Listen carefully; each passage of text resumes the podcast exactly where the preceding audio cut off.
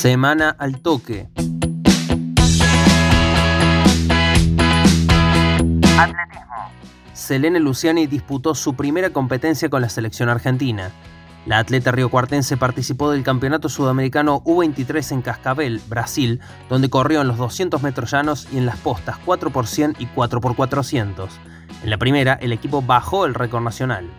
Así se refería la Colo a su primera experiencia con la Celeste Blanca. Fue una experiencia muy linda para mí, de la cual disfruté mucho.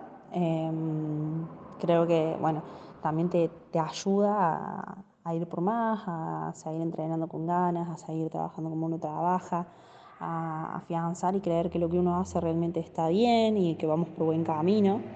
Em, lo, que, lo que hablaba un poco con mi entrenador te ayuda a saber que lo que estamos haciendo eh, se está haciendo bien, que mm, también ayuda que, bueno, que digas, cumplo con los objetivos que me propongo y entonces eh, a uno le da esperanza para, para seguir cumpliendo los, los objetivos o eh, las expectativas que uno va teniendo. Gorriones inauguró sus nuevos vestuarios. La entidad de Barrio Santa Rosa presentó en sociedad la culminación del proyecto de nuevos vestuarios que comenzó hace un año. El presidente Jorge Grassi se refirió a la importancia de este tipo de innovación en infraestructura para el club.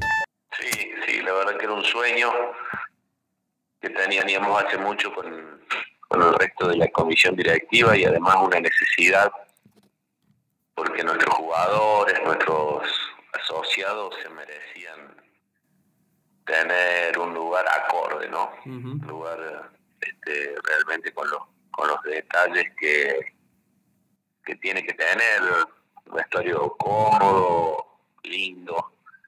Este, bueno, parte de la infraestructura del club, por supuesto no la única, eh, que se suma a lo que hemos ido haciendo en estos años en infraestructura y que seguirá sumando obras, por supuesto.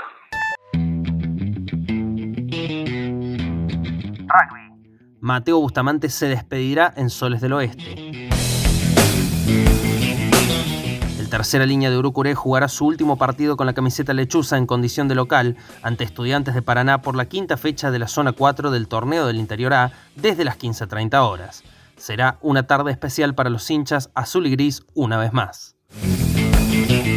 Semana al toque. Fue una producción de Al Toque Deportes.